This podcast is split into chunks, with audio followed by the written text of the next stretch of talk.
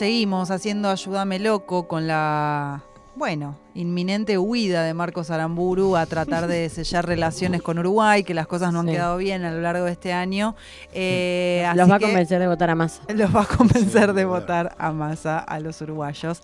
Le damos la bienvenida a Mati Segretti. Buenas. ¿Cómo estás, Mati? Bien. Bien. Lo vi, lo vi escapándose, ahí como un canguro, Ah. canguro frente a los, los uruguayos. Yo avergonzado, la verdad. Sí. Avergonzado. Eh, me gusta mucho el tema que vamos a hablar hoy, Hoy- sí. Santos Populares, ¿verdad? En realidad, el- sí, es por ahí. Y es. Cuando se acaba el argumento, como la canción de Shakira, ¿no? Se acaba el argumento. Cuando Sí. ya la razón. Cuando te encontrás con una persona y le decís, escúchame, mira, este tipo quiere eh, matarnos a todos, ¿viste? Y no podés convencerlo. Hay que acudir a otras fuerzas, ¿no? Es a quién le vamos a prender la vela, básicamente. Sí. Entonces, digo, la vela la podemos prender en, en el marco de la institucionalidad o podemos acudir a nuestros queridos y siempre populares santos del pueblo. Ujú. Y ahí hay, yo hice una investigación eh, muy exquisita, puse cuáles son los santos populares más famosos, me salió un cuatro. Sí. Gilda en cabeza, ¿viste? Gilda ahí arriba, igual lo busqué en la página más falopa que había, ¿no? no viene Gilda, viene eh, el gauchito Gil, viene San la Muerte y viene la difunta Correa. Sí. Hoy vamos a hablar de algunos. Hoy vamos a hablar de Seferino Namucurá. ¿Lo tienen? A Seferino Namucurá. No. De nombre. En la década del Pero- 80-90 aparecía por todos lados. De hecho, en Córdoba hay mucho más culto Sí. que en Buenos Aires. Es un. Ahora lo vamos a desarrollar. Pero vamos a hablar de Seferino Namucurá, vamos a hablar de Gauchito Gil y vamos a hablar de la difunta Correa. ¿Está bien? ¿Y de? Perfecto. Y de Gilda vamos a tener. Lo que pasa es que Gilda para mí requiere Sí, un, sí, no un Sí. episodio, No. una semana para Una hablar de semana Gilda. en sí misma. Una semana en sí. misma. Vamos a hacerle la semana, la semana de Gilda, ¿eh? Me gusta. Me gusta. Este. Y empezamos con Sefrino Namucurá. que Sefrino Namucurá en realidad es el nieto de Cafulcurá. Primero es el hijo de Manuel Namucurá y el hijo de Cafulcurá. Ahora esos nombres no nos suenan, pero si hubiéramos nacido en la época de Rosas, hubiéramos dicho, uh, son Uh. pic- ¡Oh! Uy, uy, uy. Una sabe qué es. Claro, aparte se ve en el malón. Ahí viene las cauchao. A las pibas nos vimos, chicas, las cautivas. Se meten ahí. Sorry, chicos. Había, eh, Cafulcurá fue el cacique más importante del territorio que hoy llamamos la República Argentina, que fundó lo que se llamó la Confederación de las Salinas Grandes. Gran parte del territorio que eh, ganaron durante la conquista del desierto era dominado por Cafulcurá la cabeza y después tenía una asociación con otros 100 caciques más. O sea que Cafulcurá era el más grande de todos.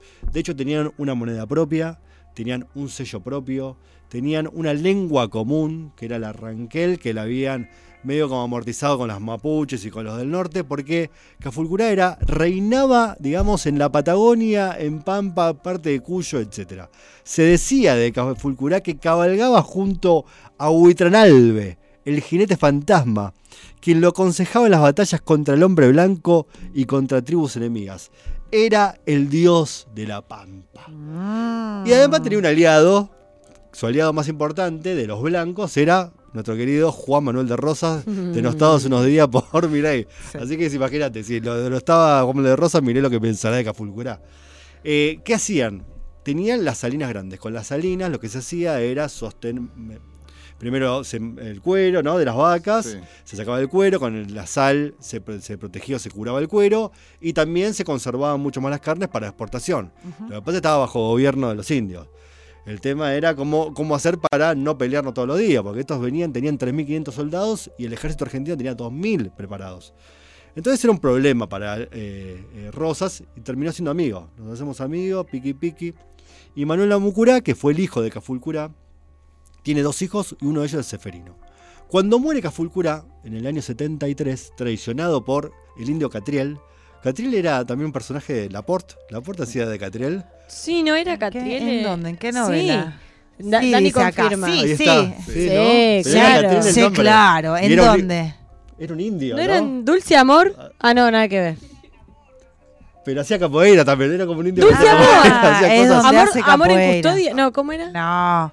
Más allá del amor. creo Más respeto. Amor en custodia es el de necesito hacerte el amor. Pero, Ahí- pero pará, y es el de, y es Es el de la ese. capoeira. Creo que es la misma. La de capoeira es, es en un claro. momento en que están en una librería de libros del pasaje, aparte la conozco, Sí, li- Tames. hermosa librería. Hermosa librería y, se, y están por robar y está eh, Estebanés o Esteves, no me acuerdo cómo se llama el otro. Estebanés, Estebanés. Gran actor de la República Argentina. el Muy mejor. En un expresivo. momento se pudre todo y se miran como acá están los dos, los dos únicos por ocho que había. Estaban ahí haciendo cosas extrañas y se miran y ahí es donde tira patada de capoeira y Estebanés tira como, eh, no sé, una, una maniobra de, de agarro de cuello.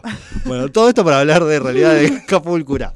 Bueno, volvamos. Lo traiciona Catriel a Cafulcura en el año 73 y se muere en Namucurá, ya viejo, tenía 83 años, para una persona, estamos hablando de la década No, de- del chicos. 50. Como tener ahora eso es- 120. Claro, bueno, estaba acá Fulcurá ahí comiendo mandioca, un choripán, un poco de chicha, qué sé yo.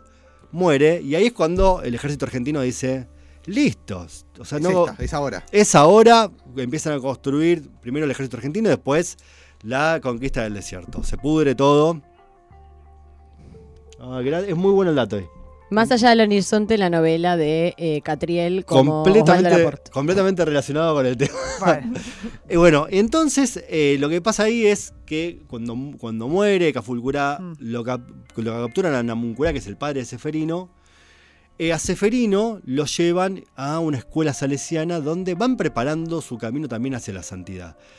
Y eh, gran, ¿por qué lo canoniza? Digo, de hecho, el Papa lo reconoce como eh, un santo argentino. ¿Por Ahí qué va. lo canoniza? Porque es una victoria del pueblo blanco sobre el indio. Mm. Incluso casi 150 años después de la muerte de Cafulcura, es, le- lo, lo hemos vencido no solo en el terreno de la disputa de las batallas eh, bélica con los soldados y el ejército derramando sangre, sino también en el campo espiritual. Les hemos ganado. Mm. Y Seferino Namuncurá, que fue un acto popular, al mismo tiempo es un símbolo de la derrota de los espíritus indios. Así que no sé si es necesario prender una vela a Seferino Namuncurá, pero para, saber, digo, para que, saber que saber está que está ahí, para conocer su historia, para reconocer sus orígenes, y capaz sí le podemos prender y decir, che, pará, Mm. por tu abuelo, ¿no? Como Eh. la lanza por tu abuelo. Tengo una pregunta que, que quizás no, no la sabes, pero solamente el Papa es quien puede canonizar o volver santo a alguien. Es el que ordena, es El como... que ordena. No hay congreso, lo que sí hay como, si, si fuera un congreso y por ley salen los santos, estaría buenísimo, pero ahí es súper ejecutivo, ¿viste? El. Papa ordena ahí. Sí hay una serie de estudios anteriores, que primero son los arzobispos locales, después se pasa a la Santa Sede y ahí la canonización. Lo sé, lo sé, justo eso lo sé porque mi familia es medio católica. Bien. Conozco, conozco el paño. Ah, Mi Voy- voy por el camino de mi la familia santidad. es católica. Mi familia es católica. es espectacular. Bien, vamos con el segundo, la difunta Sí. Correa. ¿La tienen? Sí. Aparte, la difunta Correa nos dio la copa. ¿No? Sí. El- sí, usted lo vieron al Chiqui Tapia Claro arrodillado, Sí. lacerando sus rodillas y sus codos, caminando hacia hasta donde estaba la difunta Correa. ujú. ¿Saben más o menos la historia? Sí, es espectacular. Es espectacular. Es increíble. Hay una forma de identificarla, porque el otro día me decía, "Y, pero ¿y dónde, ¿cómo sé dónde está el santuario? Vieron que el gauchito Gil enseguida uno ve el color rojo. Sí, hay mucha menos- gente ahí. Mucha gente ahí, ahí están los eh, santuarios colorados, vas por la ruta y lo identificás. Sí. Sí. Con la difunta Correa decís, ¿por dónde pasa? Pero pasa por un objeto que ahora no está tan visibilizado, sobre todo en la ciudad de Buenos Aires, pero sí en el resto del país, que es el agua. Bidones de agua, botellas de agua alrededor del santo. Ahora voy a contarla, ahora voy a contarla. Ah, Eh, de hecho, acá hay agua, tomar un trago porque tengo una papa. Sí, sí, sí, Capaz sos vos, la difunta Correa. Capaz vive- sí, está viviendo en mi garganta, ¿no? Bueno, la difunta Correa tiene el nombre, en realidad es de Olinda Correa de Bustos. Tiene- también, digo, como los santos populares están muy relacionados con la historia argentina. A mí me encanta, ¿no? Digo, ya creo que lo hablamos acá. Si tuviéramos plata, cuando lleguen los dólares eh, y tuviéramos un Netflix que dice, che, bancamos la industria y la historia argentina, no habría tantos cowboys, habría más eh, historia de esto, de las guerras montoneras, de las guerras eh, civiles, etcétera. Bueno, de Olinda lo que pasa es lo siguiente. Tenía un marido que se llama Clementino, Clementino Bustos, que era un compañero federal. Y en una de las batallas así eh, montoneras viene el ejército unitario para ir a pelear a La Rioja. Iban levando ahí a los gauchos, que eran unas levas forzosas, decís, che, te tenés que venir al ejército. No, no puedo, me duele la. No, no. Tengo un asado mañana, no, asado no, no va a poder ser. No puedo. No, de ninguna manera, tenés que venir. O sea, es fusil o, o nos vimos, ¿viste? Entonces, mucha gente, mucha gente, muchos de estos gauchos desertaban y eran perseguidos. Ya lo hemos visto con el Martín Fierro en su momento. Mm. Entonces se lo llevan a este tipo y lo llevan a La Rioja y la mujer queda, y ese lugar, que es, eh, ahí creo que tengo ahí el lugar, sí, el departamento de Angaco, ahí en la provincia de San Juan. El lugar queda también gobernado por los unitarios, ¿viste? que eran bastante hostiles con los federales, ¿no? Salvajes unitarios y mueren los federales, era como todo, estaba todo mal. Y de Olinda estaba, estaba buena, ¿no? De Olinda y el comisario decía, me la quiero coger a esta, a esta, aparte es la mujer de un gaucho eh, polenta, Mm. le quiero hacer un hijo, ¿viste? Y ella ya tenía un hijo, era como medio turbio el asunto. Mm. Hay una película del año 75 que la vi el otro día por YouTube. Malísima, la, la calidad malísima.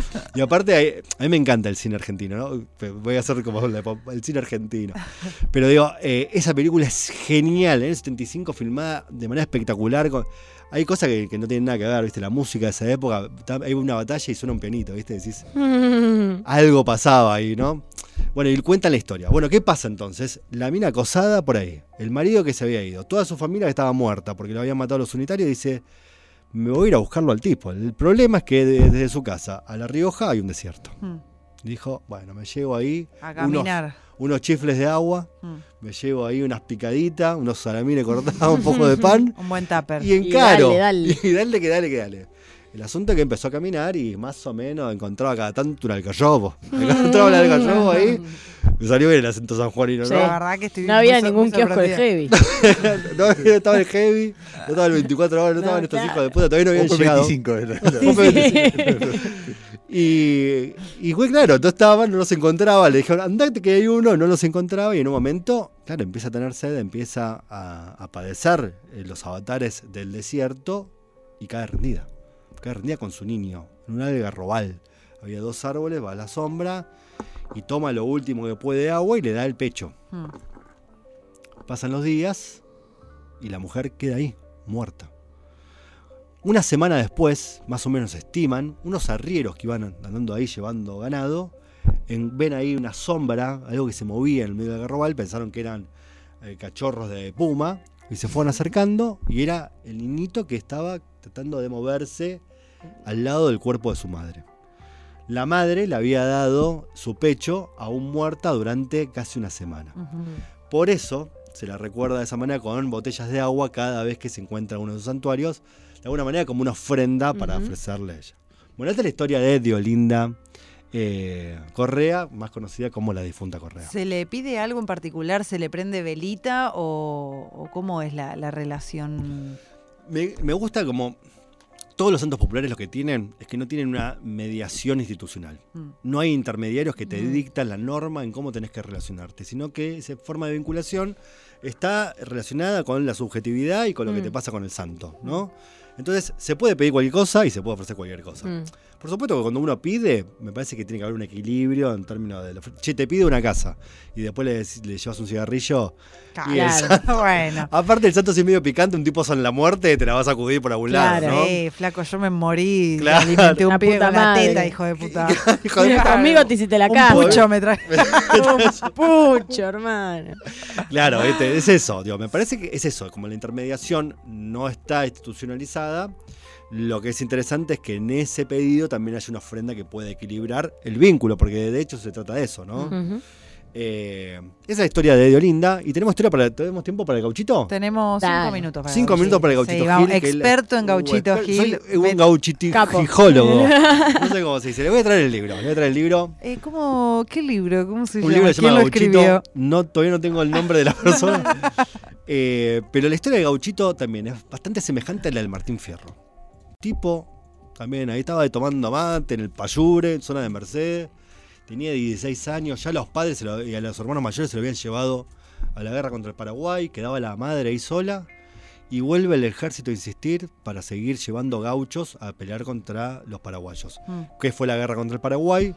Una pelea que tuvo eh, origen en la soberanía de Paraguay, que se estaba, estaba creciendo como una potencia económica el territorial y que, de alguna manera iba en contra de los intereses de la corona inglesa y francesa, y un poco apoyado por ello, dice el imperio brasileño, Uruguay y Argentina, dijeron, vamos a hacerlo cagar a estos.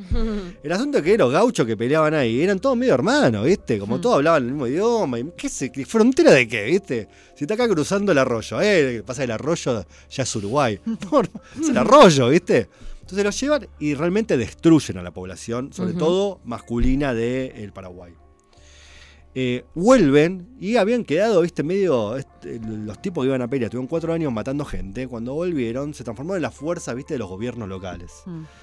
Y eh, el gauchito no quería saber más nada con la muerte. Entonces, en una matanza contra una familia que estaba medio en contra, eh, el gauchito dice: Yo ya no quiero saber más nada, voy a desertar. Y desertar en ese momento, irse a la guerra, irse a comer un, no, me comer un asado, era Sí. también la persecución y muerte. Lo mismo que le pasa al Martín Fierro. Mm. El tipo, en vez de esconderse con los indios, dice: Che, yo, la verdad que me da un poco de paja ir matando a los indios. Y aparte me la banco un poco más que el Martín Fierro.